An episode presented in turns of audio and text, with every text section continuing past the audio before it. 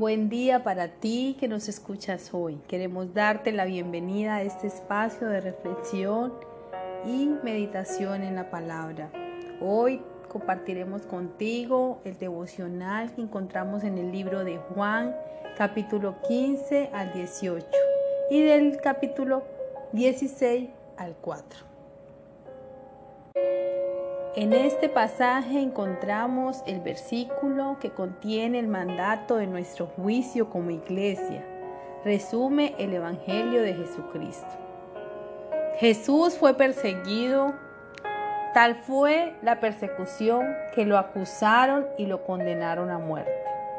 De igual manera, en este texto se anuncia la persecución de la cual ha sido objeto la iglesia sobre todo la iglesia cristiana luego de la muerte de Jesús. Aunque en nuestros tiempos no sufrimos de persecuciones del tipo que sufrieron los primeros cristianos, o por lo menos en la actualidad, por lo menos en Colombia no hay persecuciones para los cristianos. Sin embargo, tratar de vivir una forma distinta a la que la mayoría del mundo vive hoy sí genera que seamos señalados o perseguidos por nuestros valores distintos.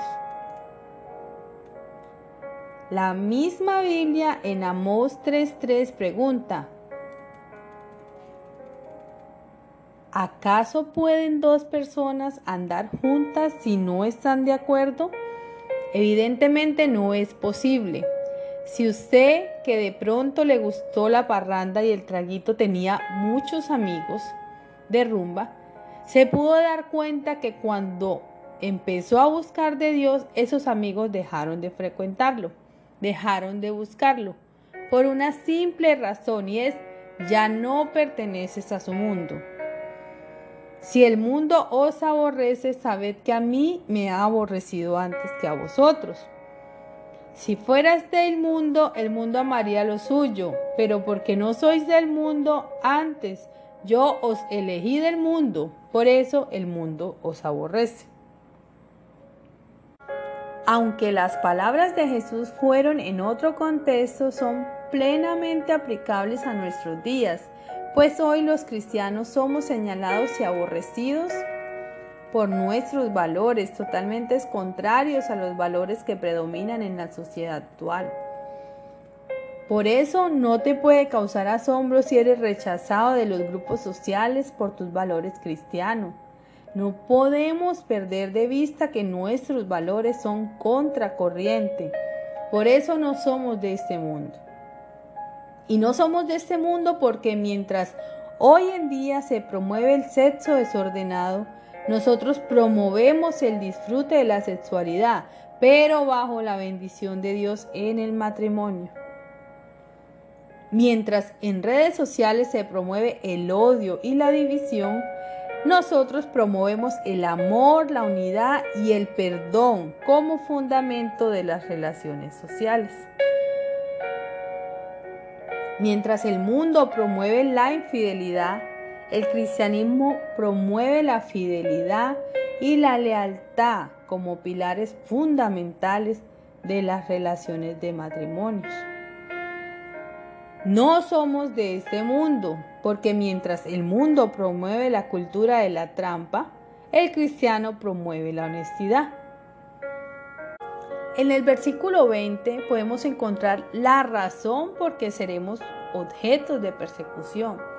Acordaos de la palabra que yo os he dicho. El siervo no es mayor que su Señor. Si a mí me han perseguido, también a vosotros os perseguirán. Si han guardado mi palabra, también guardarán la vuestra. Mas todo esto os hará por causa de mi nombre, porque no conocen al que me ha enviado. La gente cree conocer a Dios, pero no le conocen. algunos afirman seguir a Cristo, pero no guardan su palabra. Y cuando su palabra los confronta con sus pecados, estos terminan aborreciendo aún más el Evangelio. Y esto es porque son dos extremos totalmente diferentes. El primero es el mundo, cuyas obras son malas y no quieren venir a la luz porque sus obras quedarán expuestas. Y el otro extremo es el cristianismo, con preceptos y valores totalmente diferentes a los del mundo. Esto provoca un choque y el mundo termina aborreciendo al cristianismo. No como Caín que era del maligno y mató a su hermano. ¿Y por qué causa lo mató? Porque sus obras eran malas y las de su hermano justas. Hermanos míos, no os extrañéis si el mundo os aborrece.